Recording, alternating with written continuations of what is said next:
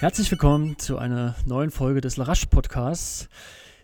Ja, vielleicht ganz ungewohnt. Ich, wir steigen heute mal ganz in Ruhe ein, nur mit Markus Herkert. Servus. Servus, Alex. Und mit meiner Wenigkeit, Alexander Pole. Und ja, ich glaube, das alles umschweifende Thema und das größte Thema, mit dem wir uns erstmal beschäftigen wollen, ist der Sonntag und zwar der Marathon in Enschede. Äh, doch bevor ich das sage, äh, die meisten Hörer werden wahrscheinlich erwarten, dass wir mit, mit Debbie und Rabea äh, Schöneborn jetzt vielleicht gleich starten werden. Da kurz vorab, äh, diese Woche ist bei denen noch gerade ein bisschen privat noch ein bisschen viel zu tun und jetzt haben wir uns gesagt, gut, es ist Mittwoch, jetzt sagen wir einfach, wir hauen hier in, die, in das Mikro und sprechen einfach mal los. Nichtsdestotrotz werden wir auch einen Gast haben. Das ist nämlich der Veranstalter des S7-Marathons in Österreich. Ähm, mit ihm haben wir uns sehr ausführlich unterhalten. Da geht es ja darum, dass Ende Mai nochmal ein schneller Lauf in Österreich stattfindet, wo auch der ein oder andere, zum Beispiel Valentin Pfeil oder Eva Wutti, aber auch der ein oder andere Deutsche äh, um die Olympiaticket oder nochmal um den letzten Formtest laufen wird. Und das haben wir jetzt einfach mal ein bisschen vorgezogen. Und die ersten 10, 15 Minuten wollen wir uns nochmal mit den alles umschweifenden Themen äh, hier beschäftigen, was jetzt so los gewesen ist am Wochenende. Ich hoffe, das ist mal was anderes und ihr werdet das verstehen. Und ja, dann kommen wir doch mal direkt zum, zum Geschehen. Ja? Ähm, Markus, ich meine, Sonntagmorgen, der Wecker war gestellt oder du bist ja generell immer sehr früh wach, ne? Ja, eigentlich schon, auch am Wochenende 6.30 Uhr, Zeit zum Aufstehen, dann laufen. Quatsch, 6.30 Uhr? Das Na ist nicht dein Ernst. Unter der Woche und dann am Wochenende den Rhythmus beibehalten, dann ist der Montag dann auch nicht so hart. Ja. Nee, ne, ich, ich, ich bin ja eh schon früh aufsteher durch, durch Kinder und so weiter, aber dann am Wochenende geht es dann schon so Richtung 7.30 Uhr, 8 ja, aber von daher war ich ja trotzdem äh, pünktlich, wobei mit Frühstück und so weiter, es war ein paar Minuten zu spät. Deswegen musst du gleich mal den Anfang übernehmen, ähm, wie die Übertragung lief, was so am Anfang so für Vorgeplänkel gegeben ist, ist dir was aufgefallen und äh, wie haben sich so die Gruppen gefunden, dass wir das nochmal ganz kurz äh, durchsezieren. Ja, ganz pünktlich war ich dann auch nicht, weil ich war davor noch eine kleine Runde laufen. Ja, ähm, zunächst mal die Übertragung war kein Vergleich zu der Woche davor. Das war vom Bild her schon echt ähm, klasse. Man konnte auch ein bisschen was vom Rennen sehen und nicht nur äh, Leute, die sich vor der Kamera unterhalten über das Rennen. Und ähm, ja, zunächst habe ich dann gedacht, wo ist die Rabea? Ja, da waren die, die schnelle Frauengruppe, wo auch die Katharina Steidruck und die Laura Hottenrott drin waren und die Rabea war in der Gruppe dahinter. Unter anderem mit der Portugiesin, mit der Sarah Moreira. Und die hat es dann einfach ein bisschen ruhiger angehen lassen über die ersten fünf Kilometer aber eigentlich fast nur über die ersten fünf Kilometer. Also den Rückstand, den sie da hatte, der wurde dann nur immer ein bisschen größer auf den nächsten Abschnitten, aber die ersten fünf waren da schon der deutlichste Unterschied. Aber am Ende kann man sagen, alles richtig gemacht, am Anfang den Corner gespart. Aber bevor wir jetzt gleich äh, schon zum Ziel kommen, ähm, ja, Alex, ab wann hast du das Rennen dann gesehen? Ja, die erste halbe Stunde nicht oder 35 Minuten. Und mir fiel es auch schwer, so mal nebenher noch irgendwie die Zeiten irgendwo abzurufen. Ähm, ich bin da erstmal gar nicht zurechtgekommen. Da musste ich erstmal den Link nochmal erfragen von dir, damit ich dann irgendwie im, im Live-Ticker irgendwie ein bisschen mit drin bin. Und da hattest du ja äh, den, den, den super äh, Link gehabt zu einem Google Drive-Dokument, den irgendjemand geführt hatte und dann über die 5 Kilometer Zeit mit, mit übertragen hat. Und das war ganz, ganz nett, weil man hat dann gleich eine kleine Übersicht gehabt von den, Letz von den drei Frauen und auch von, von den Herren, wie die gerade stehen, vor allen Dingen dann Tom und so weiter, ähm, was, was eigentlich auch ganz, ganz angenehm war.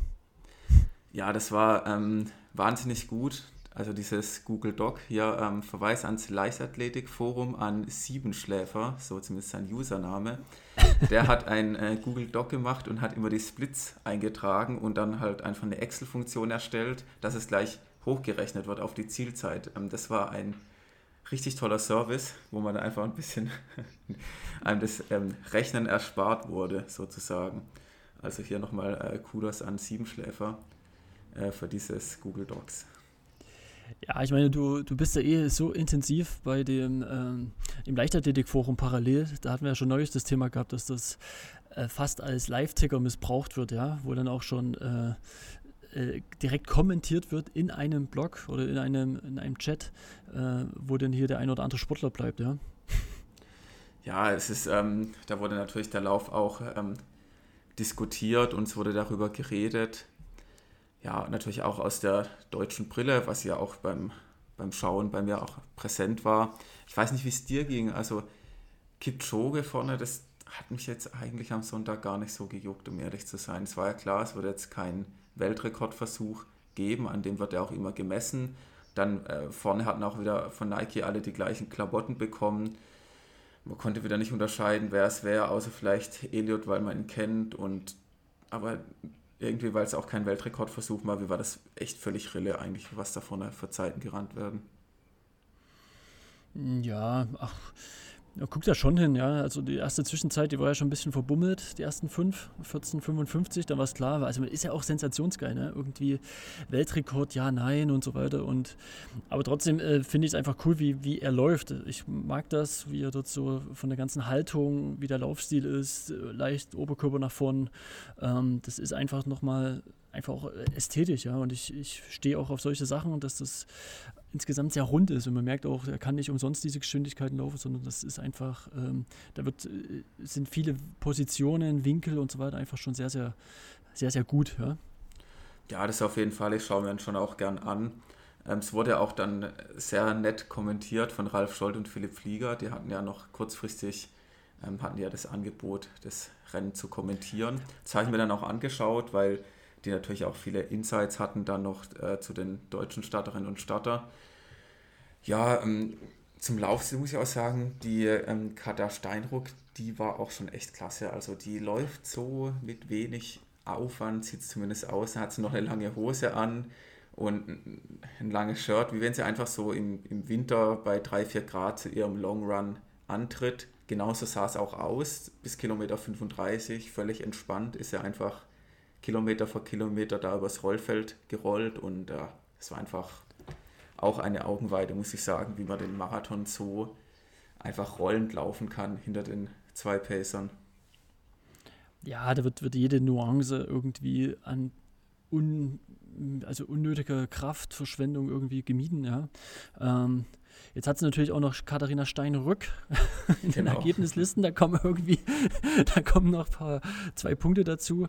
Ähm, also dort ist, ist der, der Überfluss äh, in, die, in die Ü-Zeichen mit reingerückt, den sie sonst eigentlich nicht hat.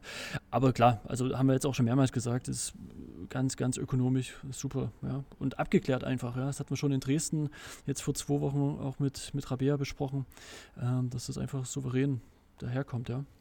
Ja, was ich mir noch gefragt habe, als dann die Laura Hottenrott ist ja auch ähm, lange sehr gut mitgelaufen und irgendwann ist sie nicht mehr mitgekommen und die zwei Pacer, Simon Stützl und Steffen Ulischka, haben ja auch einen sehr, sehr guten Job gemacht. Aber da habe ich mich gefragt, da muss ja im Vorfeld muss es ja eine Absprache gegeben haben, zumindest wer oder wer hat die Pacer beauftragt oder was passiert im Falle, dass dann ähm, eine nicht mehr mitkommt. Ja, ja, die, die, die Pacer-Geschichte, ähm, was mich ein bisschen gewundert hatte, dich wahrscheinlich auch, ist, dass als die ähm, Laura abreisen musste dann bei 35, dass dann kein Pacer mehr bei ihr geblieben ist, ja. Und das, was man von Rabea immer mal so gesehen hatte, sie hatte immer noch jemanden dabei, was glaube ich ganz gut war. Es war ja auch windig.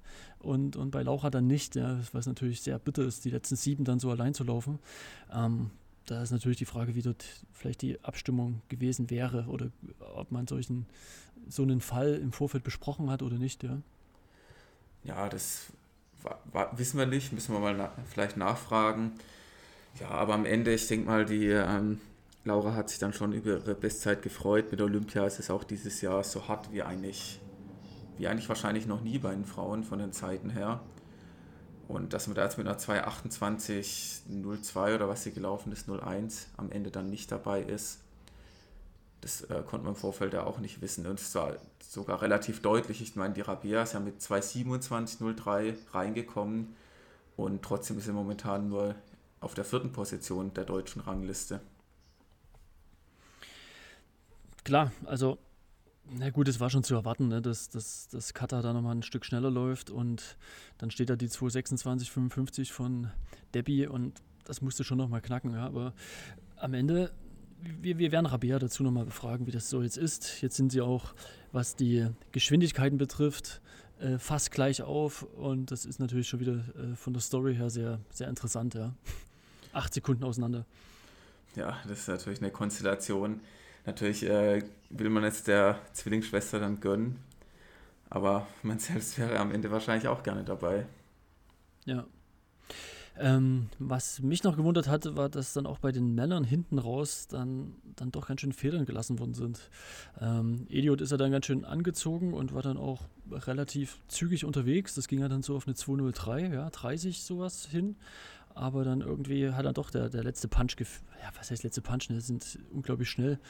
Ähm, was, wie hast du das gesehen? Ich meine, du hast ja auch noch den, den perfekten Kommentar äh, dir mit angehört von, von Philipp, hast das ja auch sehr äh, gelobt. Ja, aber Elut ist hinten raus nicht schneller geworden. Die anderen sind einfach langsamer geworden. Er ist auch langsamer geworden hinten raus. Ja, am Anfang waren seine Splits, gut, die ersten fünf waren in Anführungszeichen verbummelt, knapp unter 15 Minuten, aber dann war 14,20, 14,31, 14,40 und hinten raus ist er dann auch nur 14,50 dreimal gelaufen oder knapp drüber sogar. Also das sah vielleicht so aus, als ob er beschleunigt, aber das war ähm, überhaupt nicht der Fall. Die anderen sind einfach dann langsamer geworden ja. Ja. Ja, gut. Ja, also ich meine, unterm Strich, was sagst du so zur Übertragung? Ist dir irgendwas aufgefallen? Hat dir das so, so also klar, Bild war natürlich super da. Ähm, ja, so ein paar Einblendungen wären ganz cool gewesen, noch ein bisschen mehr.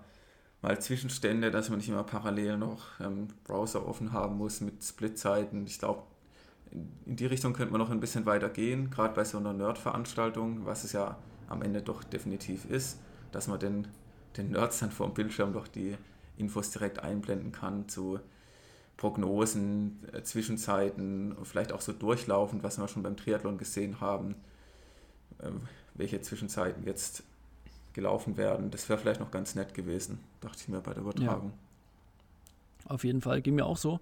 Äh, kommen wir nochmal zu Tom. Ähm, ich meine, wieder Bestzeit, ne? 2.12.45. Ähm, ist, ist natürlich super. Ich glaube, auch, auch für ihn ist er hochzufrieden. Äh, hat er auch gesagt danach. Äh, was, ja, klar war er zwischendrin, dachte ich mal, der kriegt vielleicht jetzt Hendrik ein äh, bisschen kalte Füße. Da war er ja mal auch Richtung 211 oder 210 hoch, ne? So, weil er mal einen, einen 5 Kilometer Split in 302 äh, abgerissen hatte. Aber das konnte er dann doch nicht ganz halten, ja, hinten raus. Ja, 302 ist er eigentlich nie gelaufen, es war ich immer so 307, 306. Und Halbmarathon ist er dann auch an 1.05.30 durch, also genau 2.11. Ja, und es war von Tom natürlich schon insgesamt eine extrem harte Situation, da jetzt als letzter deutscher Läufer da noch nachliefern musste oder nachliefern konnte und die Zeit von Hendrik einfach schon so hart war, dass er eigentlich eine Zeit angehen musste, die schon so ein bisschen über dem war, was er vielleicht dann am Ende sonst angegangen wäre. Und ich glaube, würde er noch ein bisschen defensiver angehen, dann hätte er vielleicht auch ein bisschen sogar noch schneller laufen können. Aber ja, so ist es halt gerade, wenn du eine 2.10, 18 brauchst, um dabei zu sein, da muss ja all in gehen. Und ja, er ist auch nicht jetzt richtig hart eingebrochen. Die letzten 5 Kilometer Abschnitte waren, glaube ich, so 16 Minuten und irgendwas 16, 15, 16, 20. Das ist jetzt auch nicht, nicht richtig eingegangen, aber klar, das war einfach schon, Nein. die Messlatte war einfach schon so hoch, dass es, da hätte schon sehr, sehr viel zusammenkommen müssen, dass es dann für ihn gereicht hätte. Ich glaube, das wusste er auch selbst vorm Start. Ja, ich habe gerade nochmal die Tabelle offen, also zwischen 20 und Kilometer 21. da war eine 302. Ja, da lag wahrscheinlich die Mathe falsch. Das haben wir öfters mal, das Phänomen. Ich weiß nicht, was da äh, die anderen gelaufen sind. Die sind vielleicht dort auch alle zu schnell gelaufen. Oder, ähm, ja, ja ist, ich würde jetzt diesen 1 Kilometer nicht, nicht zu hoch bewerten für das Gesamtergebnis. ja, ähm, mal gucken. 303. Ja, aber wir können ihn ja, mal vielleicht irgendwann fragen, vielleicht ähm, hat er da irgendwie einen Zwischensport eingelegt oder. Äh, ja, und am Ende, wie, wie, es ist ein schneller Streckenabschnitt vielleicht gewesen und dann sind noch mal drei, vier Sekunden schnell, schnell äh, gewonnen. Ja. Böe, ja. genau. Da, da, wurden von den, von den äh, Flugzeugen mal die Turbinen angemacht und dann ging das. Ja, das war vielleicht noch der, der Hack gewesen für den Lauf, dass man einfach bei den Flugzeugen immer die Triebwerke anmacht und dann dreht man die so jede Runde, dass die Läuferinnen und Läufer immer Rückenwind haben. Genau. Ja. Hätte ich auch so, so, so erwartet fast. Ja, aber Spaß beiseite. Ich meine, es ist cool, dass es gegeben hat, dass dort gelaufen worden ist, dass es ein Ersatztermin für Hamburg gefunden wurde. Und das sind, glaube ich, momentan die Lösungen, die irgendwie möglich sind. Ja? Ähm, entweder ist es der große Garten irgendwo in Dresden oder es sind halt irgendwelche abgelegenen Flughäfen. Und dann kommen wir ja gleich auch noch so ein bisschen zu dem Thema äh, diesen Run in Österreich, was ich noch sagte. Da ist es ja eher ähm, dann die abgeschiedene äh, Autobahn, ja, oder noch nicht fertiggestellte Autobahn. Kommen wir noch dann dazu. Ähm, ich würde sagen, wir haben den Marathon erstmal soweit durch. Hast du noch irgendwas? Äh, nee, zum Marathon direkt nicht. Ähm, wir haben jetzt aber schon bald hoffentlich ein nächstes Highlight aus Läufersicht und zwar die deutschen 10.000 Meter Meisterschaften. Die sollen jetzt stattfinden. Die wurden verschoben von, wo, wo hätten sie stattfinden sollen? Ich glaube in Ohrdruf, oder Alex? Oh, Ohrdruf. Ich dachte, da gibt es immer nur Cross. Weiß nur, ich weiß gar nicht, ob es da so viel. Ah, ich ich äh, weiß es auch nicht mehr, weil ich mich ehrlich gesagt damit auch gar nicht beschäftigt habe, weil ich dachte, die finden dann am Ende eh nicht statt. Ja. Aber man hat jetzt ja mit Mainz eine neue Stadt gefunden oder ja, ein neues Stadion. Und zwar am 1. Mai sollen in Mainz die 10.000 Meter gelaufen werden. Ja, ist erstmal natürlich ein, ja, eine, eine schöne Sache, das zu hören, dass deutsche Meisterschaften ausgetragen werden. Aber da gab es auch schon vor den ein oder anderen Läufer oder besser gesagt auch Läuferinnen eine Überraschung und zwar die Normzeiten wurden angepasst. Hm. Und jetzt nicht nur um die ein oder andere kosmetische Sekunde, sondern im Extremfall ja, bei den Frauen in der weiblichen U23, da war die Norm davor 39,30. Gut, jetzt kann man sowieso fragen, ob 39,30 im weiblichen U23-Bereich eine Norm für deutsche Meisterschaften sein sollte oder ob die davor schon ein bisschen, sagen wir mal so, zu billig war. Ja, also knapp unter vierer Schnitt, U23, naja. Äh, gut, jedenfalls wurde die angepasst auf 36.00, was ein Sprung von dreieinhalb Minuten ist. Also man, man könnte es auch explizit als eine Ausladung äh, verstehen, oder? Ja, es ist, schon eine, eine happige Anpassung. Gut, der DLV hat jetzt auch das Problem, dass ja auch die maximale Teilnehmeranzahl begrenzt wurde oder wird. Ja, ich glaube, da wird, würde die 39, 29 oder 30 dann auch gar nicht ausreichen, weil bei den Frauen gibt es 32 Starterinnen als Limit, bei den Männern auch 32. Und ich denke mal, da werden dann die schnellsten genommen. Und wenn du halt langsamer bist, bist du nicht dabei. Ja, bei den Männern wurde auch von 30, 40 auf 30, 30 angepasst ja, ist 10 Sekunden, denke mal, verkraftbar. Ähm, ja, aber ansonsten bin ich auch mal gespannt, wie die Resonanz sein wird, wie das angenommen wird, wer überhaupt dann dorthin fahren wird. Und ähm, ja, wenn man jetzt irgendwo weiter weg kommt, muss man eine Übernachtung dort einplanen. Wahrscheinlich.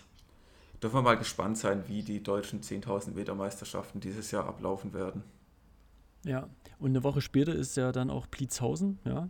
Ähm, da vielleicht schon mal die kleine Ankündigung. Wir jetzt haben wir diese Woche das auch soweit mit dem Veranstalter geklärt, dass wir dort den Livestream produzieren von dem Samstag. Und ähm, ja, es geht ab 12 los. Alina Reh und so weiter steht auf der Stadtliste. Timo Benitz steht auch drauf. Das schon mal so kleine Insights. Und äh, wie gesagt, Livestream machen wir. Fand ich, finde ich super, dass wir auch mal wieder rauskommen hier aus unserem kleinen Kapuff, wo wir immer uns mhm. so aufhalten oder im, im Homeoffice. Ja, die meisten kennen das ja da draußen. Also das wird cool. Ähm, klar, kann immer noch wieder was passieren. Das ist ja in heutigen Zeiten jetzt nichts Ungewöhnliches, dass mal zwei, drei Tage vorher irgendwas abgesagt wird, aber ähm, das vielleicht schon mal hier als, als steiler äh, Spoiler äh, vorab. Ja. ja, freue ich mich auf jeden Fall drauf. Ähm, allgemein Leichtathletik im Livestream ist immer eine super Sache. Und ja, zumindest wieder teilweise das Gefühl zu haben, an der Rundbahn zu stehen, ist im Jahr 2021 dann doch auch wieder ganz schön. Ja, kommen wir vielleicht von den äh, 10.000, machen wir mal einen Schritt zum Triathlon. Da gab es nicht am Wochenende auch was. Ja, auch was. Auch was, ja. so auch was.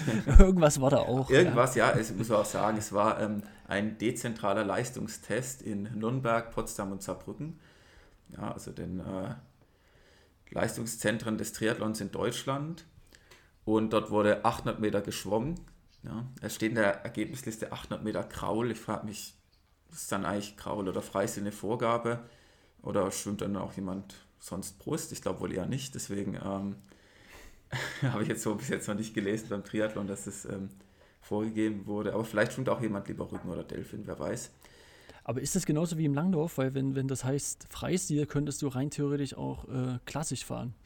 Und würde das, ist das im Schwimmen auch so, weißt du das? Wenn man sagt Freistil, könntest du auch Brust- oder Rückenschwimmen machen? Habe ich mich tatsächlich mal gefragt, habe ich mich mal gefragt und habe dann nicht mehr nachgeschaut. Also ich weiß es wirklich nicht. Kraul ist natürlich die schnellste Variante, ja, die ökonomischste. Deswegen gehe ich mal davon ja. aus, dass alle gekrault sind. Und das bei den Zeiten ähm, sieht man auch, dass alle den Kraulstil äh, sehr gut beherrschen. Ja, also die schnellsten äh, schwimmen da unter 9 Minuten für 800 Meter. Ja, aber ob das jetzt war wahrscheinlich dann doch auch eine Vorgabe, wenn es so drin steht. Aber das soll uns eigentlich auch gar nicht so interessieren. Interessanter ist der 5000 Meter Lauf. 5000 Meter heißt ja schon, es fand auf einer Bahn statt. Also steht jetzt hier nicht drin, aber ich gehe mal davon aus, dass es dann auf einer Bahn stattgefunden hat. Und die Zeiten werden auch schön mit Zehntel angegeben. Und der Lasse Priester von äh, LAZ Saarbrücken ist tatsächlich 14.01 gelaufen. Ja, sehr stark, klar. Ich meine, dass die Leute auch rennen können, das ist völlig klar. 14.01 ist, ist eine Ansage, ja. Ja, das ist äh, heftig, ja. Also muss man schon sagen, da wird immer beim Triathlon, ja, was macht Christian Blumenfeld, Gustav Ihn und so weiter. Ja, so viel schneller sind die am Ende auch nicht als 14.01, ja. Bis 13.50, so weit ist es dann nicht mehr weg. Also das ist schon der Wahnsinn auch dahinter. Ich meine, Maximilian Sperl, das ist dann Zweiter geworden, ist deutlich schneller geschwommen, aber dann nur eine 14,28 gelaufen, was ja immer noch eine richtig gute Zeit ist. Und auch sonst ja. 14,27, 31, 14,40. Also da ist schon, glaube ich, was das ähm, Lauftraining im Triathlon betrifft, einiges passiert in der letzten Zeit. Das sind schon alles Zeiten. Auch der Jonas Osterhold, Jahrgang 2000, läuft 14,27. Und ähm, ja, der Franz Löschke, der wird da in so einem Feld vorletzter und läuft 15-19. Ja. ja, stimmt, er hat ja. sich aber immerhin ge gestellt, ne, muss man auch ja, sagen. Ja, natürlich, er ist auch, er ist auch auf der Langstrecke unterwegs. Ja, das ist, ich will auch gar nicht seine Leistung da jetzt schlecht machen, aber er ist ja auch im Triathlon ein sehr guter Läufer, aber dann sieht man trotzdem, dass auf die äh, Sprintdistanz und olympische Distanz Elite da eine Minute 20 fehlt über 5000. Ja, ja wie, wie sagt die DTU immer zum Bundesliga-Format? Die Formel 1 der, des Triathlons oder so, ne? Also äh, das sind nochmal eben die anderen Geschwindigkeiten und ich glaube, an so einer Ergebnisliste sieht man das auch relativ gut, ja, was dann nochmal der Unterschied ist zwischen, klar, Ironman ist meine, die, die, die haben das Achtfache an Distanzen, aber ähm, das sind dann schon ganz, ganz andere Geschwindigkeiten, ja. 1401, was sind das für kmh, das weißt du? Ah, kmh, das, nee, das weiß ich nicht, weil kmh ist ein relativ uninteressant, 248 auf dem Kilometer. Genau, ich denke mal, das ist die, die Einheiten der Das ist sogar gut rechnen. Es müsste. Warte mal. Aber Alex, keiner rechnet in kmh beim Laufen, ganz ehrlich. ja, komm, ich rechne nur in Meter pro Sekunde. ja, Meter pro Sekunde vielleicht noch bei Leistungstests oder bei Sprints, aber ansonsten Minuten pro Kilometer. Und das sind 248. Und jeder, der schon mal 1000 Meter auf Zeit gelaufen ist, der weiß, eine 248 ja, die läufst du nicht so oft hintereinander. Wenn nee. überhaupt einmal. Ja. Was sagst du zum, zum Nachwuchs? Äh, hier Henry Graf, 1437, in, als Junior 2002 geboren. Also ja, ich sage ja alle Zeiten 18. auch jetzt hier bei den Frauen, die Annika Koch äh, 1607, die Annabel Knoll ist äh, 1628 gelaufen, die Julia Behrens als ja, Juniorenathletin, Jahrgang 2003, 1623. Das ist schon echt, ähm, da geht schon was, ja. Das sind wirklich Zeiten, ja, da muss es jetzt im Triathlon dann auch für die deutsche, ja, für die Olympiathleten vorangehen in den nächsten Jahren, definitiv. Ich glaube, da wurde im Training einiges richtig gemacht. Und jetzt muss es nur noch auf, was heißt nur noch, jetzt muss es auf den Triathlon umgemünzt werden. Ja. Ja, gut, dass man noch so als, als Seitthema, aber ich finde sowas ja gut, wenn du sowas einbringst, weil sonst ist manchmal so ein bisschen die Zeit dafür nicht da. da deswegen reden wir heute nur zu zweit, ja, damit wir uns auch mal solchen Themen widmen können. Ähm, ich hätte noch was, weil wir vorher noch so Livestream waren, wo man ja momentan nicht, nicht sich satt sehen kann, sind Radsport. Veranstaltungen. Und jetzt hatte ich nur mal äh, gedacht, das Amstel Gold Race am Wochenende, was, äh, wo Schachmann Dritter geworden ist, können wir nochmal mit reinnehmen. Einfach weil ich so, so, so spannend war, wie äh, wieder die letzten 20, 30 Kilometer gefahren sind. Generell sind ja auch die ersten immer sehr spannend, die ersten Kilometer, die erste Rennstunde, bis sich dann mal so eine Gruppe gebildet hatte, wird der, hast du das schon mal gemacht, Markus, das mal angeguckt? Die, die, geben ja nur Vollgas, da wird dann nur eine Attacke nach der nächsten und irgendwann sagt das Feld, naja, jetzt könnt ihr, die Gruppe, damit sind wir jetzt erstmal zufrieden, jetzt lassen wir die erstmal, was weiß ich, 5, 6, 7 Minuten wegfahren.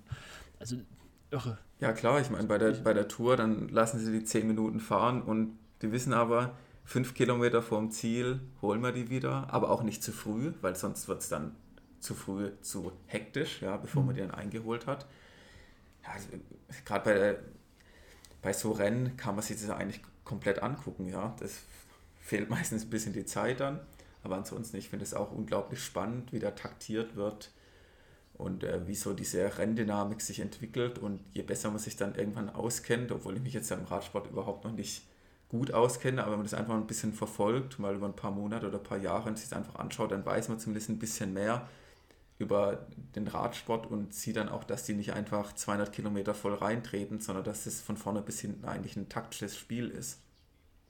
Ja, ja, genau, und das, das fand ich auch, deswegen ähm, wollte ich es nochmal sagen. Und zwar hatte dann Ineos äh, relativ viele Fahrer davor äh, von gehabt. Und ähm, was das ist, ich, ich gucke mir das auch selten live an, weil das natürlich immer zu einer unmöglichen Wochenendzeit kommt, wo man irgendwie, also wo ich andere Sachen dann mache, aber ich gucke mir das meistens dann abends nochmal an oder dann über die nächsten Tage immer mal abends eine halbe Stunde. Und da habe ich nämlich nochmal mir äh, die Szene angeguckt, wo sich dann diese Dreiergruppe äh, gebildet hatte. Und da war Ineos einfach von weg, da hat ein Kislowski, ist von weggefahren. Und äh, heißt er so? Du hast doch nicht Alexander Christoph. Kislowski war. Christoph? Nee, Christoph ist ja nicht vor. vor ich habe es nicht gesehen. Wer war denn das? Sivakov, oder? War auch mal von. Auf jeden Fall der Ja, guck, wir haben keine Ahnung. Merkst du was? Siehst du, ja, ja, du hast es.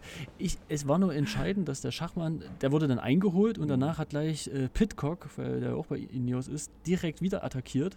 Und ähm, es war halt wichtig, die drei, die vor dem Eingeholten waren, äh, die sind halt dann weggekommen. Und ich fand es nur gut und, und taktisch richtig, dass, dass dort Schachmann genau in der dritten Position gewesen ist. Wenn er das nämlich nicht gewesen wäre, wären sie von zu zweit oder halt alleine dann weg. Und Pitcock tritt dort leichtes Bergabstück rein und dann waren die von die 20 Sekunden halt weg gewesen. Ja. Und, und das fand ich eher, eher so, so spannend, wie das so ein Radrennen dort immer so krass volle Kanne gefahren wird in solchen Situationen.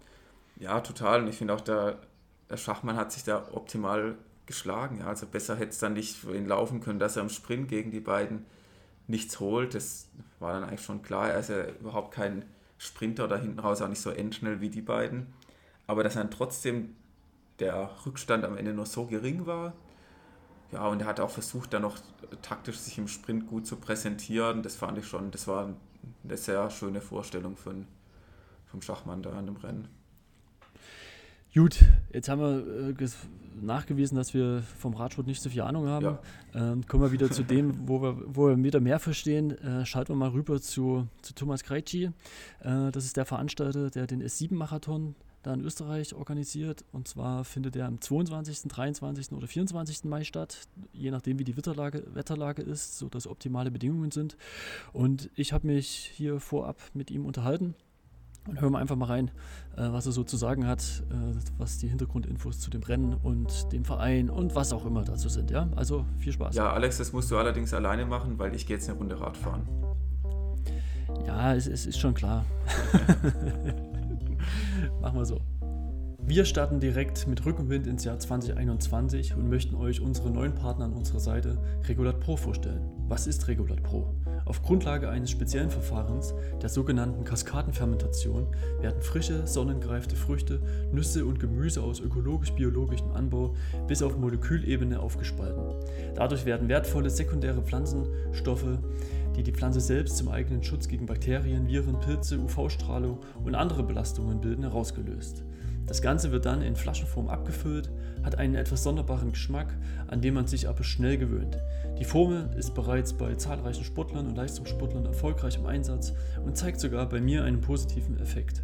Ich nutze aktuell zwei Produkte seit ca. vier Wochen. Einmal Regulat Arthro und einmal Regulat Immune. Und seitdem sind zumindest meine Rückenschmerzen nach Läufen reduziert. Probiert es gern aus. Hierzu gibt es einen Kennenlerncode, mit dem ihr 20% auf die Produkte von Regulat Pro erhaltet. Alles weitere dazu auf regulat.com oder bei uns in den Show Notes. Ja, servus. Wir hören uns hier mit Thomas Kreitschi. Ich hoffe, das ist richtig ausgesprochen.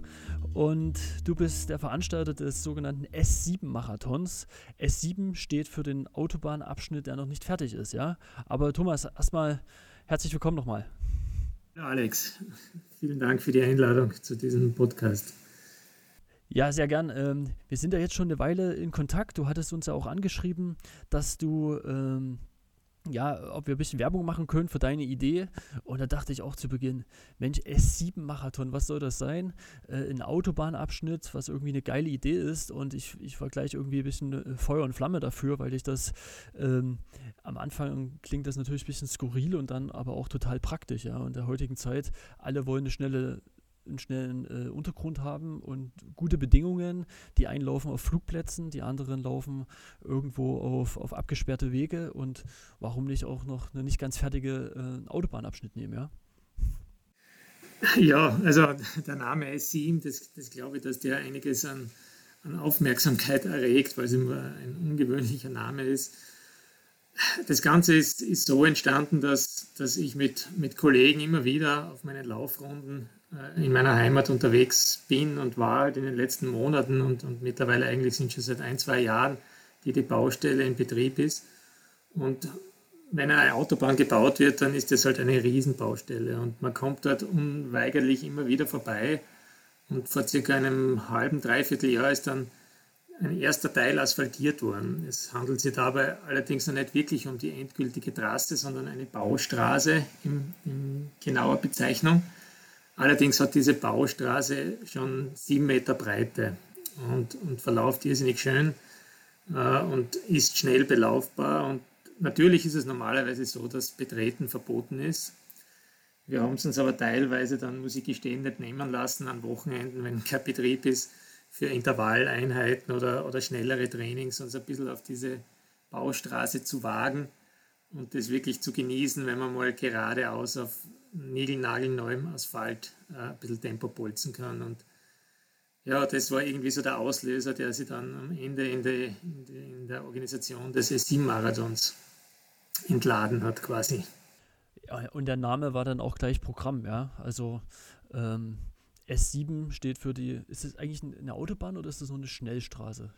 ja, es wird eine, im Endeffekt wird es eine Schnellstraße, wobei die Unterschiede in Österreich teilweise marginal sind. Also die, die kenne ich selber nicht genau. Es sind, glaube ich, getrennte Fahrbahnen und äh, also es wird die Schnellstraße 7 ist ein jahrelanger Prozess hinter der Straße, bis sie genehmigt worden ist. Und, ja. ja, da will ich nicht näher drauf eingehen. Glaube ich dir. Ist ja wahrscheinlich in Österreich auch nicht anders als in Deutschland, ja. Also Bauvorhaben, äh, das, das dauert in der Regel, ja. Aber umso besser, wenn sie jetzt da ist und zu einem Zeitpunkt, wo es perfekt passt, ja. Ja, das trifft sie, trifft sie sehr, sehr günstig. Also, wahrscheinlich, wenn es einige Monate später gewesen wäre, wäre es schwieriger geworden, weil die Baustraße ja irgendwann wieder abgerissen wird. Äh, und die endgültige Trasse wird wahrscheinlich noch länger brauchen, bis sie dann so asphaltiert ist, dass sie dem Verkehr übergeben wird. Und ja, also insofern hat es zeitlich, trifft sich trifft sehr gut. Cool. Ähm, jetzt war natürlich am Wochenende, ähm, hast du bestimmt gesehen, in, in Enschede, da auf dem Fluggelände, auf dem Flughafen, da der, der Marathon. Und hast du dich da schon, hast du da schon ein bisschen die, die, die Hände gerieben und dich gefreut, dass das auch bald bei dir so, so weit sein wird?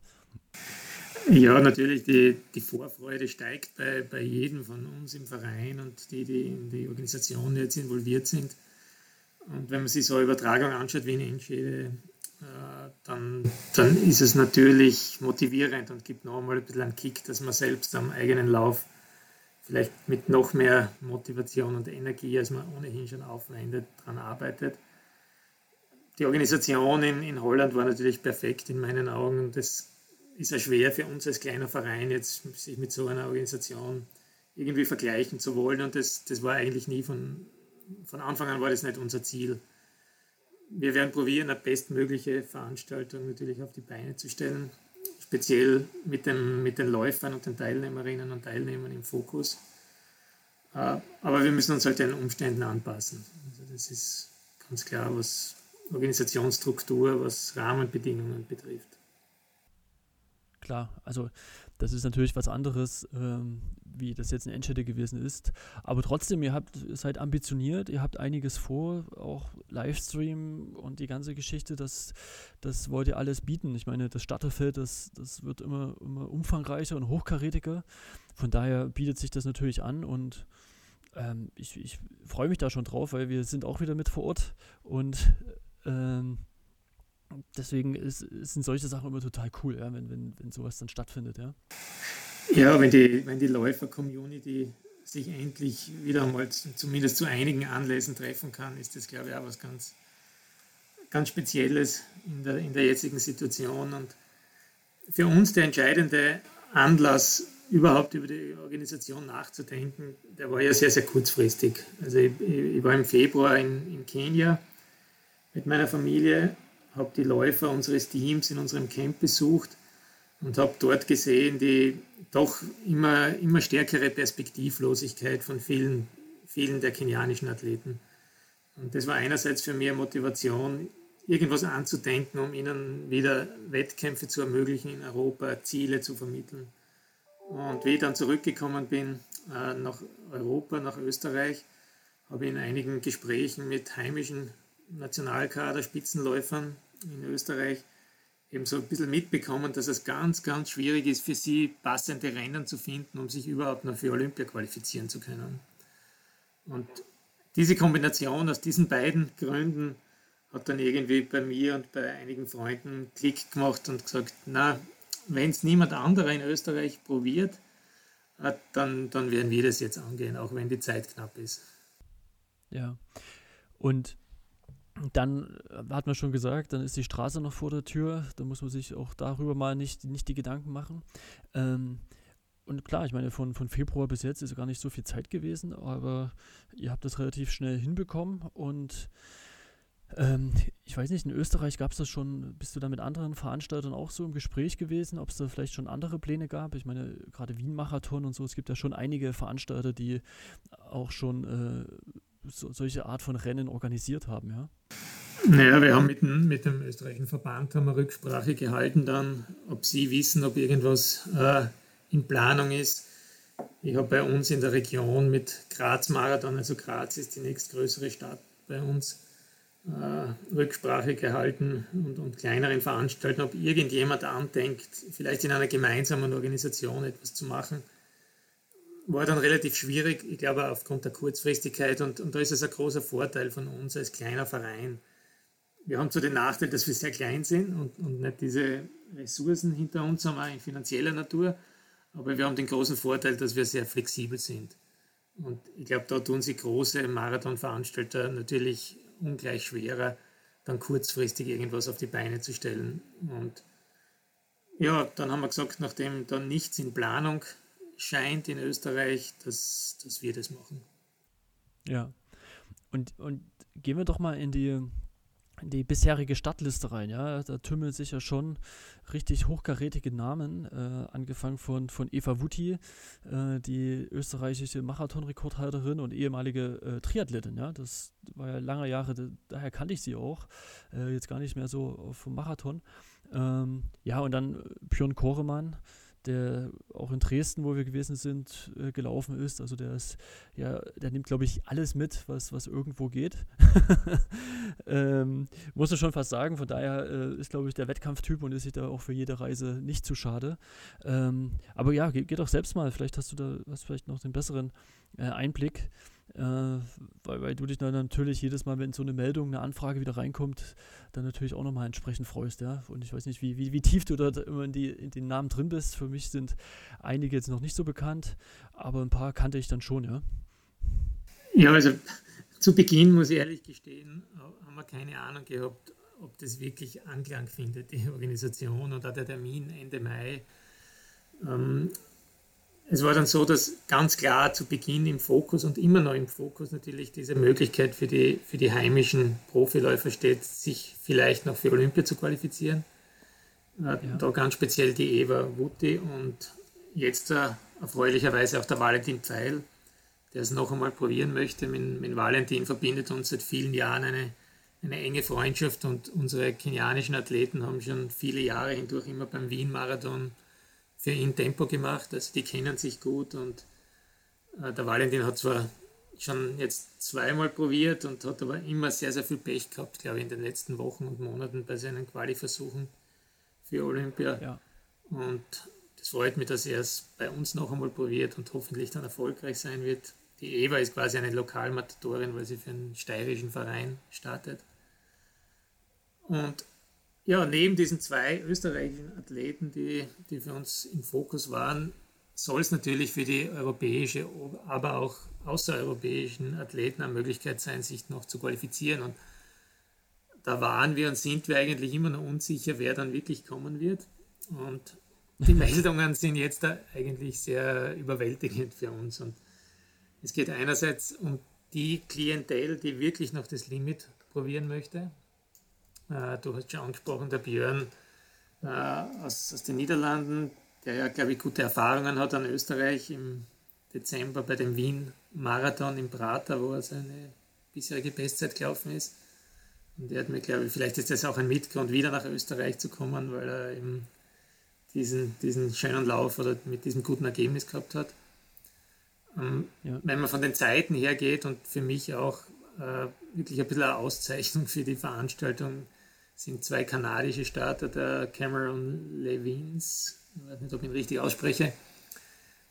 Er ist wirklich ein, ein, Top-Mann, glaube ich, wo man sich sehr, sehr freuen kann auf ihn. Er hat bisher einen Marathon bestritten in 2.09, knapp über 2.09. Ja, 25, also starkes Marathon-Debüt hingelegt, richtig? War Bestzeit von 27.07, meines Wissens über 10 10.000 Meter. Ja, das ist natürlich eine krasse Zeit. Das ist schon natürlich eine Wahnsinns äh, für einen Marathonläufer.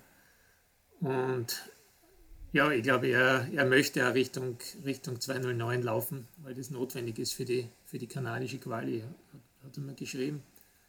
Und mit ihm gemeinsam die Emily Setlack, äh, ebenfalls eine Kanadierin, die um 18 Sekunden gescheitert ist, allerdings schon 2019 haben die Kanadier die die Olympia-Quali gehabt. Für damals ja. gedacht 2020 Tokio. Äh, die Emily kenne ich witzigerweise vom Berglauf. Also ich bin ja äh, im Berglauf eigentlich recht intensiv äh, mit dabei.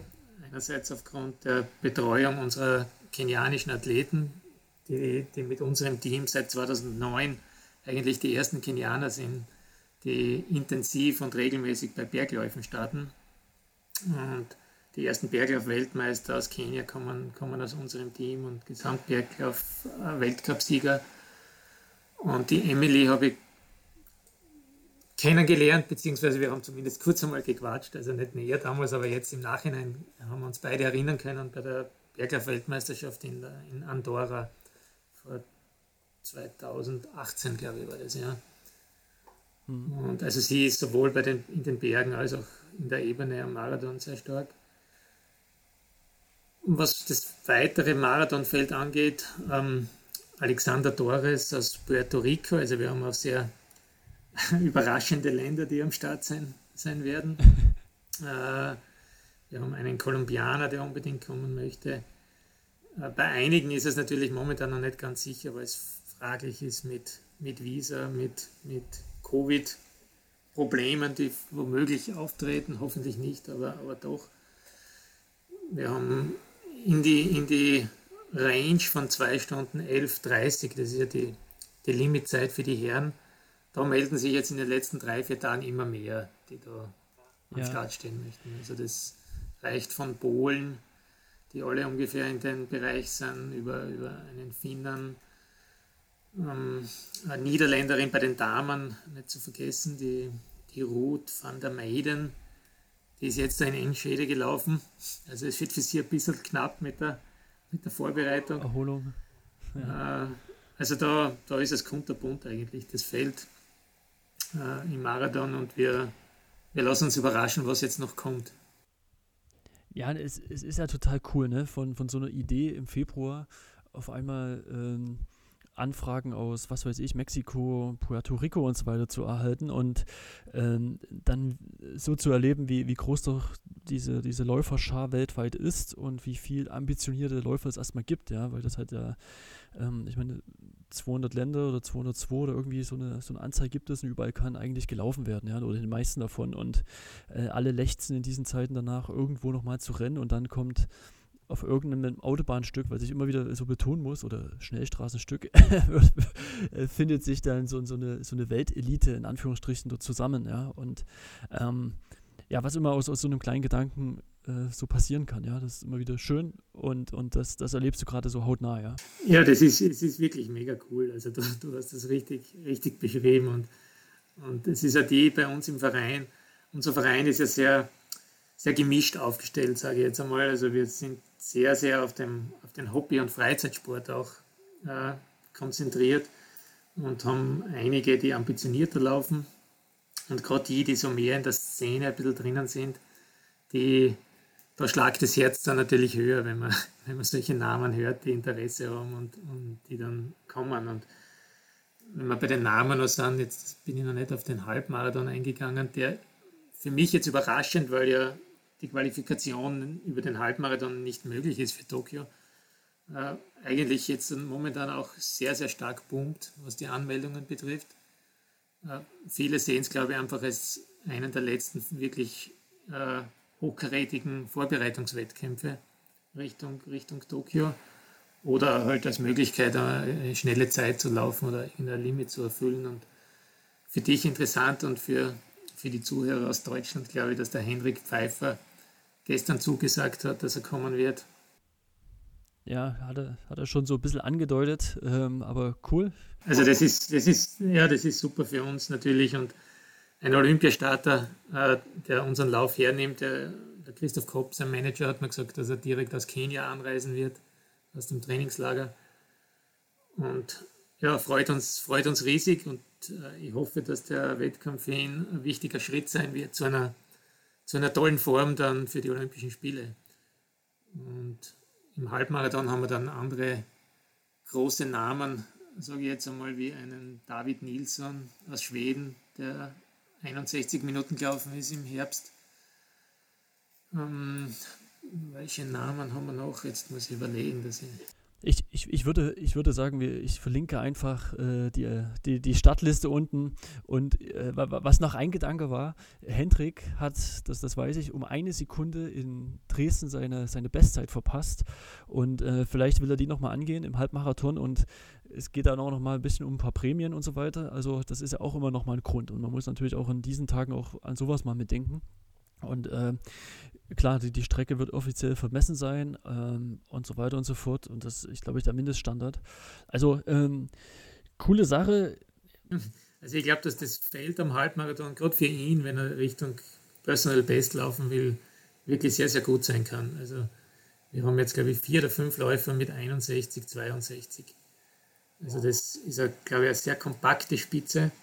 Wir werden zusätzlich einen, einen Pacemaker für einen Halbmarathon noch haben so wie bei den Marathonläufern selbstverständlich natürlich, wo wir für jede Gruppe zwei bis drei Pacemaker äh, unseres kenianischen Teams zur Verfügung stellen, sofern natürlich immer wieder die, die Sache mit, mit Covid und Visa und dergleichen. Aber da bin ich sehr, sehr optimistisch, dass das alles hin, hinhaut. Ja.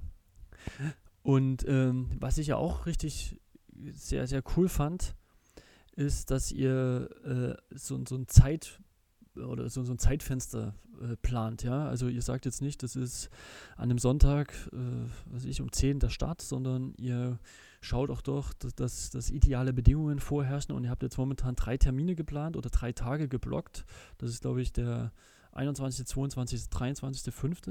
Ja, der 23. wäre ein Sonntag. Und ähm, wollte dann natürlich entsprechend entscheiden, wo jetzt die Wetterprognose, ich glaube mit drei, vier Tagen Vorlauf, äh, am, am sinnvollsten ist. Ja. Und das ist natürlich auch nochmal mal gut, denn wir hatten es auch so in Dresden und so weiter erlebt, wo es dann doch an dem Tag irgendwie recht kalt ist, sehr windig und solche Sachen, ähm, dass man dort auch nochmal ein bisschen flexibel ist. Ja, ja das war, das, das ist etwas, was man natürlich ein bisschen im, im Hinterkopf äh, spätestens seit Kipchoges Weltrekord in Wien im Prater hat oder, oder wir haben. Und gerade wenn man sich die Läufe jetzt in den letzten Wochen in Dresden, in, in Siena und in Enschede anschaut, dann es kann super sein an dem geplanten Tag, zur geplanten Uhrzeit, aber es kann dann natürlich sehr, sehr problematisch oder kritisch für die Athleten sein. Und nachdem wir das Glück haben, eben diese Strecke an jedem arbeitsfreien Tag zur Verfügung zu haben, also wenn die Bauarbeiter nicht tätig sind und das ist halt einmal das Pfingstwochenende, Gott sei Dank mit Samstag, Sonntag, Montag, das war auch der Grund, warum wir das gewählt haben, weil der Montag eben da dabei ist. Und ja, damit erhoffen wir uns einfach, dass wir wirklich, es geht ja um die Qualizeiten in erster Linie oder Personal Bests, wo es ihm wirklich darum geht, möglichst gute Bedingungen zu haben. Und wir haben zwar kein Flugfeld wie in, wie in Holland jetzt am Wochenende, aber wir können zumindest, was da jetzt das Wetter betrifft, wirklich so flexibel sein, dass wir den besten Tag aussuchen. Wir müssen uns natürlich entscheiden, ich, ich schätze mal Dienstag, Mittwoch der Woche, der Vorwoche vor dem Lauf. Ich habe gerade heute einige E-Mails beantwortet und Telefonate geführt, weil es natürlich so cool die Sache ist, dass man sich kurzfristig entscheiden kann. So ein bisschen problematisch wird es natürlich in puncto Anreise, in puncto Hotelbuchungen und, und ein bisschen Organisation der Reise für viele Athleten. Und, und da bin ich sehr, sehr froh, dass unser Athletenhotel, das übrigens extra für den Bewerb aufsperren wird, äh, das Sonnenreich Hotel bei der Therme Leupersdorf, das ohne, ohne dieses Hotel ging es eigentlich nicht in den jetzigen Zeiten, weil in Österreich ist die Hotellerie geschlossen. Ich weiß jetzt gar nicht, wie das in, in Deutschland momentan bei euch ausschaut. Also Hotels haben geöffnet, ah, Pension okay. eben nicht. Okay. Also, ja. also bei uns ist völlig geschlossen und das Hotel öffnet für uns, ist perfekt, weil wir da knapp 200 Zimmer in dem Haus haben mit riesigen Restaurants, äh, mit, äh, mit der Distanz zwischen den Tischen, um ein bisschen kurz das Thema Covid anzureißen. Ich weiß nicht, ob es, ja, man muss eigentlich drüber reden in der jetzigen Zeit, gerade wenn man so ein Event plant. Also das, diese Rahmenbedingungen, was das Hotel betrifft, die sind für uns einfach optimal und, und ohne die ging es, glaube ich, glaube ich, auch nicht, sowas zu organisieren. Ja, man, ich, ich, ich neige ja auch dazu, das so ein Stück weit auszublenden, weil wir jetzt irgendwie so ein anderthalb Jahre schon darüber reden geführt. Aber, aber du hast natürlich völlig recht, äh, darauf sollte man auch hinweisen, dass das eben keine Geschichte ist, die, die man so, so, so macht, ohne jetzt Covid zu berücksichtigen, ja? Ja, also es, die ganzen Auflagen, einerseits die Auflagen, die man erfüllen muss und andererseits natürlich auch das eigene Interesse von uns und, und von den Sportlern, das ja eigentlich noch über den Auflagen meistens liegt, äh, um nicht krank zu werden, sich nicht zu infizieren, um, um alles in die, in die Richtung eben zu unternehmen. Das, das ist etwas, was jetzt in die Organisation irrsinnig stark einfließt und, und halt ein zusätzlicher Punkt ist, ich glaube, viele, viele, für viele Veranstalter ist das auch ein Grund, momentan wenig oder gar nichts zu organisieren. Ich persönlich sehe es irgendwie als, als Herausforderung und äh, die zu meistern ist. Also die Herausforderung, die ist vielleicht ein bisschen erschwert und, und mehr Einsatz erfordert und Kreativität, aber mit den richtigen Partnern, sage ich jetzt einmal, äh, ist es realisierbar. Und die muss man sich suchen. Äh, wenn man es nicht direkt an der Hand hat. Äh, bei uns wird es so sein, zum Beispiel, um das kurz, ganz kurz nur anzureißen, dass wir tägliche Tests haben werden für die, die früher natürlich anreisen im Hotel.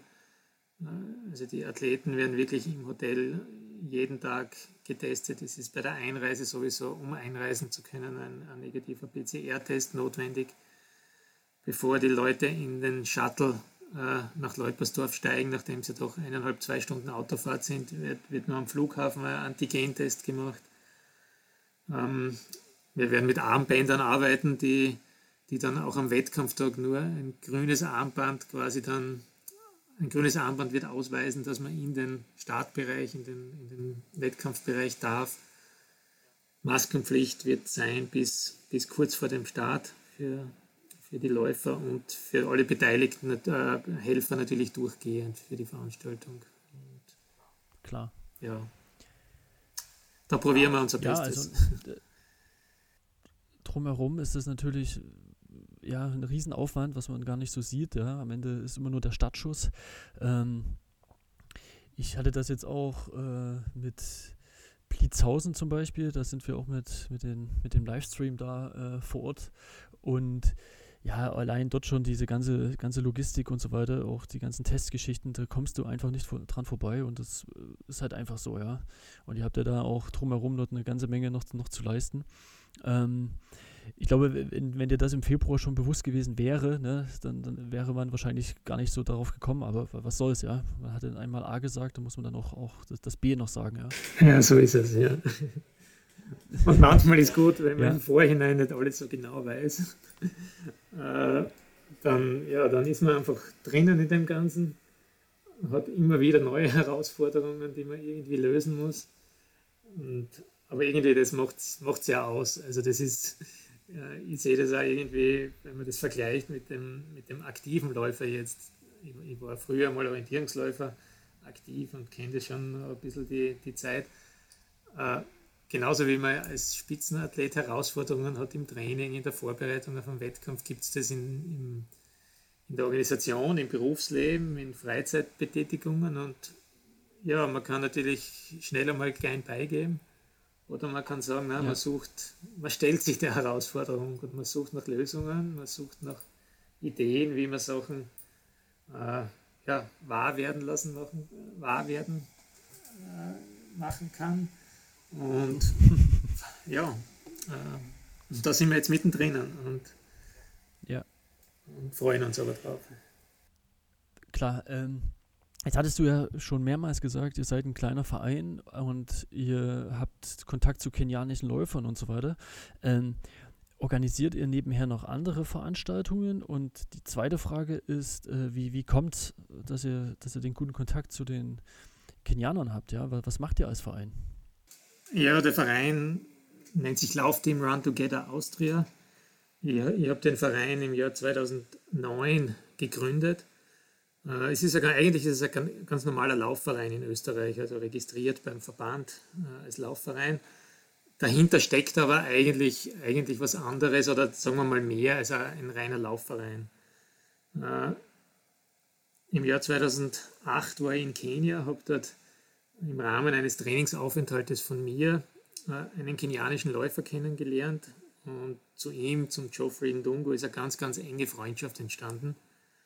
Und mit ihm gemeinsam habe ich dann dieses Projekt Run Together begonnen. Und von Anfang an war für mich eigentlich ganz, ganz wichtig und im Fokus das gegenseitige Profitieren.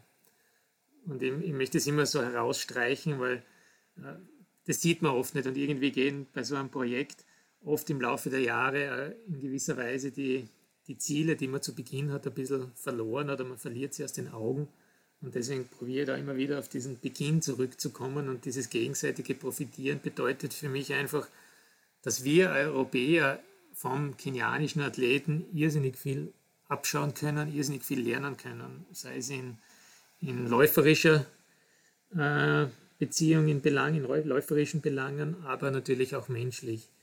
Und auf der anderen Seite von so einem interkulturellen Projekt zwischen Europa und Kenia profitieren natürlich auch die Kenianer im, im Zuge unserer Aktivitäten, weil wir ihnen Startmöglichkeiten in Europa verschaffen, weil wir ihnen äh, mittlerweile ein Camp in Kenia erbaut haben, wo sie trainieren können. Also das, das greift ineinander und ist eine gegenseitiges, äh, gegenseitige Win-Win-Situation, glaube ich.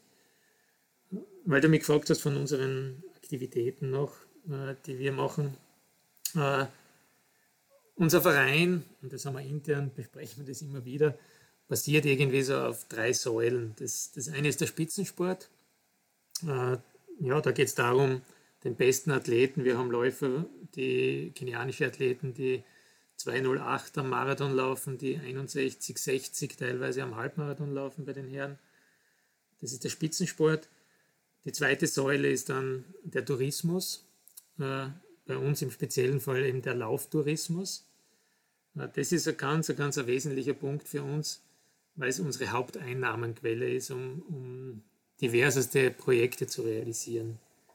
Wenn du dir jetzt vielleicht fragst, Lauf, Lauftourismus, was, was man sich darunter vorstellen kann, äh, dann gibt es da zwei Schwerpunkte. Das eine, und die, die organisieren und betreiben wir seit 2008, das sind Laufwochen in Österreich. Ich weiß nicht, vielleicht die, die auf unserer Homepage schon einmal waren, haben sich das vielleicht schon ein bisschen angeschaut. Wir laden kenianische Athleten nach Österreich ein, genauer gesagt nach Karls am Großglockner, äh, eine wirkliche Top-Destination in Osttirol, die für Höhentraining und für Läufer einfach wirklich ungeahnte Möglichkeiten bietet. Dort trainieren die kenianischen Athleten, die bereiten sich auf ihre Herbstmarathons vor, auf Bergläufe vor, auf Straßenläufe vor. Und im Rahmen ihrer Vorbereitung kommen Gäste zu uns und verbringen meistens eine, manchmal zwei Wochen äh, gemeinsam. Äh, wir frühstücken gemeinsam, wir essen kenianische Mittagsspeisen, wir kochen rein kenianische äh, Läuferkost.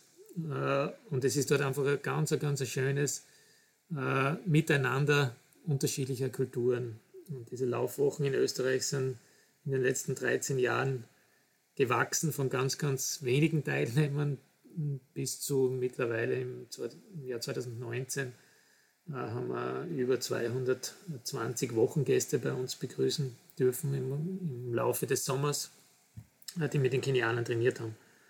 Und ich hoffe, dass das heuer wieder anspringt dann und viele Leute nach Osttirol, nach Karls zu uns kommen. Und die, Entschuldige. Ja, äh, nee, ich, ich finde das, das Konzept interessant, ja. Also, dass man sagt, ähm, klar, die, die, die kenianische Kultur in Österreich erlebbar machen, jetzt ganz, ganz genau, ja. kurz zusammengefasst, ja. ja. Und es ist, wir verschaffen, also wir verschaffen Gästen und die Gäste sind zu 90 Prozent Hobbyläufer. Also wir haben Gäste vom, vom zehnjährigen Mädchen äh, oder Burschen, äh, der einfach die Kenianer bei irgendeinem City-Marathon vielleicht gesehen hat und dadurch motiviert ist, selber zum Laufen, bis zu 70-jährigen Pensionisten, die vielleicht nur mehr walken gehen, äh, ist unser Publikum kunterbunt. Äh, wir haben natürlich auch äh, aktive Spitzenläufer, die zu uns kommen, motivierte Hobbyläufer, also kunterbuntes Sammelsurium an, an Gästen. Und es geht einerseits ums Laufen, klarerweise ums Training, um die Trainingsmethoden der Kenianer kennenzulernen, um motiviert zu werden. Wir haben meistens 20 kenianische Athleten vor Ort und haben dann pro Woche 20 bis 25 Gäste. Das heißt, es ist ja eigentlich wirklich ein extremer, extremer Luxus bei solchen Laufwochen von uns, dass wir eine, fast eine 1 zu 1 Betreuung anbieten können. Das heißt, ich bin Hobbyläufer, laufe den Marathon in drei Stunden, vier Stunden, fünf Stunden, ganz gleich und komme zu uns die Woche und werde vom Geoffrey, vom Simon, vom äh, Dennis betreut, die für ihre eigenen Ziele, äh, die sie bestreiten und, und im, im, Auge haben, natürlich nebenher noch selber trainieren und dann in ihren Wettkämpfen 2,9, 2,10, äh, was auch immer am Marathon laufen. Aber sie begleiten unseren Gast eine Woche lang bei jedem Training.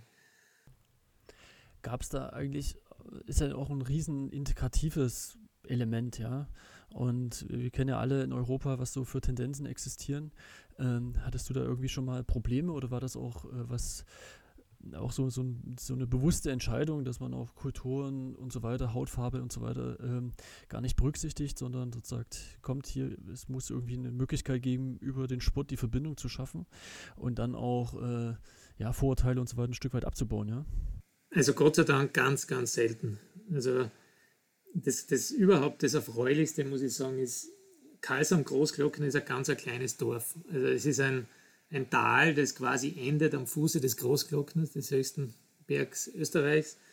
Und da geht es nirgends weiter, da geht es überall hinauf. Und man hat zwar schöne Laufstrecken, die flach verlaufen, aber man ist dort wirklich abgeschieden und dort leben circa äh, knapp 1000, 1000 Menschen insgesamt in dem ganzen Tal. Natürlich haben wir da schon Bedenken gehabt, wie das ist, wenn man in so eine kleine Gemeinde mit 20 Kenianern kommt. mit, mit, mit großer Tradition, ja. wenn man es mal so aussagen möchte. Aber es, wir sind so positiv, positiv überrascht worden und das ist auch ein Grund, warum, warum das quasi für unsere kenianischen Athleten jetzt zur zweiten Heimat geworden ist und zu einer Heimat, wo, man, wo sie sich wirklich schon das ganze Jahr über freuen, weil sie kennen die Kinder, sie trainieren mit der Schule, wir haben gemeinsame Lauftrainings unter der Woche über die Sommerferien hindurch. Äh, wir haben so eine Canyon Lounge, das ist ein kleines Lokal in dem Ort, wo wir unsere Gäste verköstigen mit Speisen. Das war im Sommer 2019, war das der Treffpunkt für die Jugend des Ortes. Und dort haben die Kenianer mit den, mit den Jugendlichen Karten gespielt, sie haben kenianischen Tee getrunken. Äh, ja, es war einfach, haben Englisch lernen, äh, reden müssen, die Kinder, was natürlich die Eltern und die, und die Schulen und, und Lehrer irrsinnig gefreut hat, weil das ist ein zusätzlicher Aspekt, der da ein bisschen ins Spiel kommt, auch die Sprache. Und, und das hat einfach irrsinnig positiv auf, auf alle Beteiligten gewirkt. Und, und das war irrsinnig was Schönes. Also für mich persönlich auch ganz uh, was Bereicherndes im, im Rahmen dieses Projektes Run Together. Ja, krass. Also ich ist vielleicht auch die, die größere Leistung, als jetzt einen Elitelauf zu machen. Ne? Also das, das kulturschaffende Element. Ähm, solche, solche Anlaufzonen zu kreieren und dann am Ende, gerade was du sagtest, ne, in so einem kleinen Dorf, die, die Infrastruktur fällt weg, Jugendzentren gibt es nicht mehr. Ähm, ich glaube, da, da wird sich Österreich jetzt nicht groß von Deutschland äh, irgendwie unterscheiden, gerade was so eine Struktur auf dem, auf dem Land betrifft. Und auf einmal äh, funktioniert sowas wieder, ja. Hat natürlich auch, kostet sicherlich viel, viel Kraft, das so zu etablieren. Aber ähm, wenn du das so erzählst, auf jeden Fall unglaublich toll, ja. Und, und glaube ich auch ein sehr, sehr positives Beispiel. Und, und, die Gäste, die zu uns kommen, die spüren einfach diese, diese positive Energie, also das äh, von der Bevölkerung und wie man aufgenommen wird. Also das würde nie funktionieren, wenn man irgendwie als Fremdkörper, Fremdkörper wahrgenommen wird. Und viele unserer Gäste, und da komme ich dann gleich zum, zum dritten Schwerpunkt oder zur dritten Säule von Run Together, das sind eben unsere Sozialprojekte in Kenia. Wir, wir betreiben seit 2013 eine eigene Schule in Kenia, haben mittlerweile über 300 Patenkinder, die von europäischen Paten mit, mit einem monatlichen Betrag unterstützt werden und die, die schulische Bildung ermöglicht wird. Die Paten kommen aus Deutschland, äh, sehr, sehr viele, äh, aus Österreich, aus anderen Ländern. Und ja, und daneben betreuen wir in Kenia viele viele andere Aktivitäten um unser Camp herum, das wir 2010 gebaut haben in Kenia. Also das Run Together Camp in Kenia ist der Stützpunkt. Wir liegen ein bisschen abseits von den, von den normalen, bekannten Trainingsstätten Kenias wie in Iten oder in, in Eldoret. Wir liegen in der Nähe eineinhalb Stunden von, von Nairobi entfernt, aber ebenso auf 2400 Meter Seehöhe in Kiambogo, ein kleiner Ort. Und dieses Camp, das wir dort errichtet haben, 2010, ist einerseits Stützpunkt für die kenianischen Athleten. Die trainieren dort, haben dort Unterkunft, haben dort zwei äh, professionelle Trainer, die auf sie schauen. Wir haben dann zwei Jahre später eine 400 Meter Laufbahn für die Schule errichtet äh, und haben mittlerweile 30 äh, Gästebetten in unserem Camp, wo Europäer hinkommen können zu uns, dort ihren Urlaub verbringen. Einerseits kommen teilweise Spitzenathleten, die halt sagen, okay, wir möchten jetzt zum Beispiel nicht immer nach I10 fahren, sondern probieren einmal was anderes aus. Wir haben den Andreas Kempf gehabt, der Schweizer äh, äh, Nationalkaderläufer, der viele Wochen schon bei uns verbracht hat und gesagt hat, es ist was anderes wie in den anderen Trainingsorten äh, in Kenia. Äh, weil eben der Bezug bei uns zu den Läufern ein noch engerer ist. Weil man einfach wirklich, wir, sie wohnen gemeinsam mit den Gästen, zwar in einzelnen unterschiedlichen Zimmern, aber man hat einen ganz, ganz engen, engen Kontakt äh, und ein gemeinsames Training, äh, das sonst teilweise relativ schwierig zu realisieren ist. Und ja, dieses Camp, das ist halt der Stützpunkt für uns und diese sozialen Projekte und die touristischen Aktivitäten in Kenia. Und viele der Gäste, die im Sommer unser Projekt und die Kenianer in, in Karls am Großglockner kennenlernen, vielleicht dann danach eine Patenschaft übernehmen, weil es äh, ihnen einfach gefällt, das Projekt, und sehen, dass, dass da wirklich das Geld, das die Paten zahlen, zu 100 Prozent an die, an die bedürftigen Personen geht. Die entscheiden sich dann im Winter, der, der schönsten Jahreszeit in Kenia, äh, vielleicht für einen Besuch bei uns äh, in Kenia. Und besuchen dann das Patenkind, treffen dort ihren kenianischen Betreuer wieder, mit dem sie im Sommer äh, in Osttirol trainiert haben. Und so schließt sich dann irgendwie der, der Kreis von Run Together. Ja. Ja, krasses, krasses Projekt. Also, das ist mir auch nicht so in, in der Gänze bewusst gewesen, was ihr da alles noch, noch nebenher macht. Ähm, da ist ja wirklich, ich sag mal, dieser Lauf, wo wir jetzt den Einstieg gefunden haben, so die Spitze des Eisbergs. Ne? Und, und darunter ist eine ganze Menge, viel, viel mehr, was unglaublich toll ist, so ein Engagement. Und ähm, ja, und wer natürlich mal Lust hat, äh, nicht in den bekannten großen Destination in Kenia äh, sein Laufmecker zu finden, sondern vielleicht ein bisschen, vielleicht kannst du da noch mal was sagen, ne? weil Eldoret und äh, Eton ja sehr äh, von einer übelsten Läuferschar und so weiter geprägt ist, ja, wo du früher, das, das, das erzählen ja die Athleten hoch und runter, du kannst, was weiß ich, um elf dich irgendwo hinstellen und schon kriegst du wieder 30 Läufer, die irgendwie, äh, ich weiß nicht, wieder ein 10 Kilometer Workout machen mit Endbeschleunigung, ja, und du musst dich nur, also ich kann mir das immer nie, ich war noch nie da, ich kann mir das nicht vorstellen, ähm, wie, wie wäre das da bei euch äh, oder in, in, wo das genau ist? Also bei uns ist es so, äh, die Gegend ist zum Laufen super geeignet. Also es, ist, äh, es gibt genügend Laufstrecken, genügend Möglichkeiten. Wir haben meistens 40, 40 kenianische Athleten von unserem Team, die im Camp wohnen und im Camp trainieren. Und äh, wenn Gäste zu uns kommen, dann setzt man sie am Abend zusammen mit unserem Trainer äh, und Athleten, die speziell dann für die Betreuung von Gästen abgestellt werden. Es ist ja so, dass nicht jeder Athlet unmittelbar jetzt in der Vorbereitung auf einen Wettkampf in Europa ist zum Beispiel.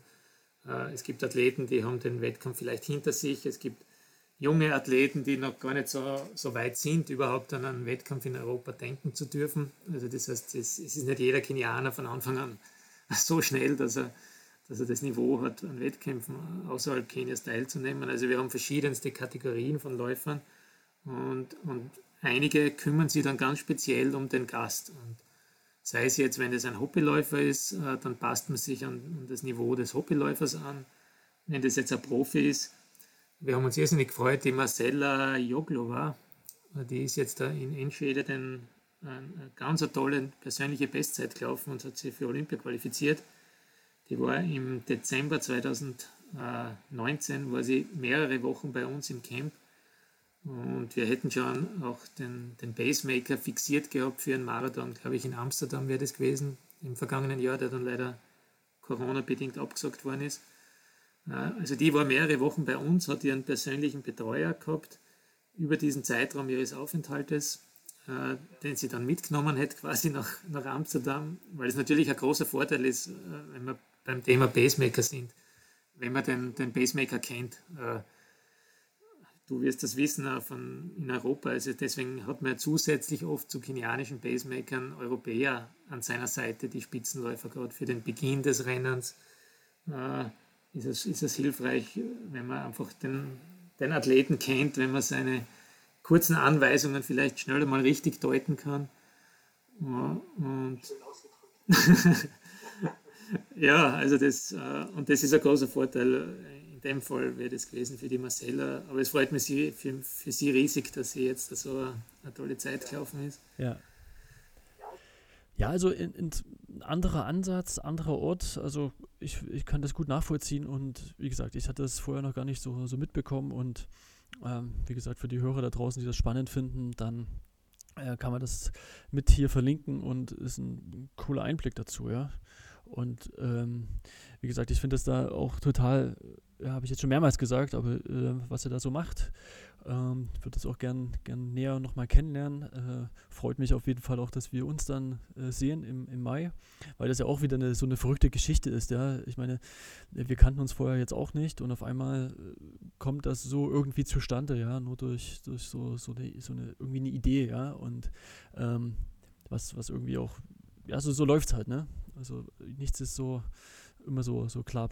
Ich glaube, das macht es auch aus beim, äh, beim Laufsport und, und ich glaube generell im Sport, nicht nur im Laufsport ist es so.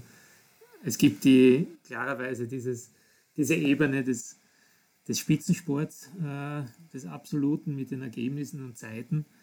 Äh, und dann gibt es aber viele Ebenen, die parallel dazu oder, oder extra dazu laufen und, und zumindest für mich und ich glaube für ganz, ganz viele, die im Laufsport aktiv sind und irgendwas tun, äh, sei es aktiv oder, oder passiv in Form von Organisation, dass eben diese zwischenmenschlichen Kontakte, Freundschaften, äh, das Kennenlernen von anderen Ländern, von anderen Kulturen, dass das einfach ein ganz ein wesentlicher Faktor ist, äh, den man immer wieder herausstreichen muss, glaube ich. Ja, absolut. Ja, und ähm, jetzt noch zum Abschluss, was wäre denn dein Traumtermin für den, für den Marathon, ja, oder für den, für euren S7-Run? Ähm, ich meine, du hast drei Termine zur Auswahl, hast du dir selbst so gestellt. wann, wann, wann würdest du es am liebsten starten lassen und zu welcher Uhrzeit? Also jetzt nicht nur den Tag, sondern auch die Uhrzeit. Also ich, ich, ich persönlich habe da keinen, keinen Traumtermin. Ich, äh, ich wünsche mir, dass an einem, einem der drei Tage, zu welcher Uhrzeit auch immer, die Bedingungen so sind, dass möglichst viele Athleten äh, ihre Ziele erreichen. Also, und dass wir diesen Zeitpunkt auch dann im Vorhinein richtig, richtig ansetzen und wählen, weil natürlich kann kurzfristig sich das Wetter auch ändern. Die Wetterprognosen sind nicht immer so ganz genau. Aber, aber jetzt bist du schon mit Wahrscheinlichkeiten beschäftigt, zu welcher Uhrzeit es im Mai die den geringsten Wind gegeben hat. Bist du da schon mit, mit, dem Wetteramt oder wie auch immer das heißt, mit äh, da schon in Kontakt, damit du auf, auf, auf, solche Daten noch zurückgreifen kannst? Ehrlich zu sagen, nein. Also ich habe momentan noch eine, eine sehr, sehr lange Liste an, an Tätigkeiten, äh, die abzuarbeiten sind und die Liste wird eigentlich von Tag zu Tag länger als anstatt kürzer. Äh, äh also ich habe das Wetter natürlich im Hinterkopf. Ich glaube, es sind viele andere Faktoren, die, die, die auch mit hineinspielen. Und, und mit dem Wetter beschäftigen wir uns dann, glaube ich, in der letzten Woche, äh, wenn man wirklich was vorhersehen kann oder vorhersagen kann. Ich glaube, jetzt ist es noch ein bisschen zu früh. Gibt es in Österreich auch, äh, in, in, Deutschland kennt man ja so die Bauernregeln, das gibt es vielleicht in Österreich auch, die dann sowas sagen, wenn es, ich weiß nicht, am 1. Mai früh um 10 schneit und der äh, Hahn noch kräht, dann wird die nächsten zwei Wochen windstill bis 12. Gibt es bei, uns, bei uns auch diese Bauernregeln? Ja, äh, ich kenne sie aber ja. leider nicht. Oder Gott sei Dank. Ich, ja, ich kenne die. Also ja, vielleicht muss man nochmal die Einheimischen fragen und vielleicht kommt noch so eine gute Regel raus und dann hat man äh, eine Orientierung, wie man was entscheiden muss, weil am Ende wird es, glaube ich, echt schwierig werden, ja. Ähm, da auf irgendwas, äh, sich für irgendwas zu verlassen und dann ist natürlich auch ein Stück weit Glück dazu äh, oder da, äh, gehört dazu.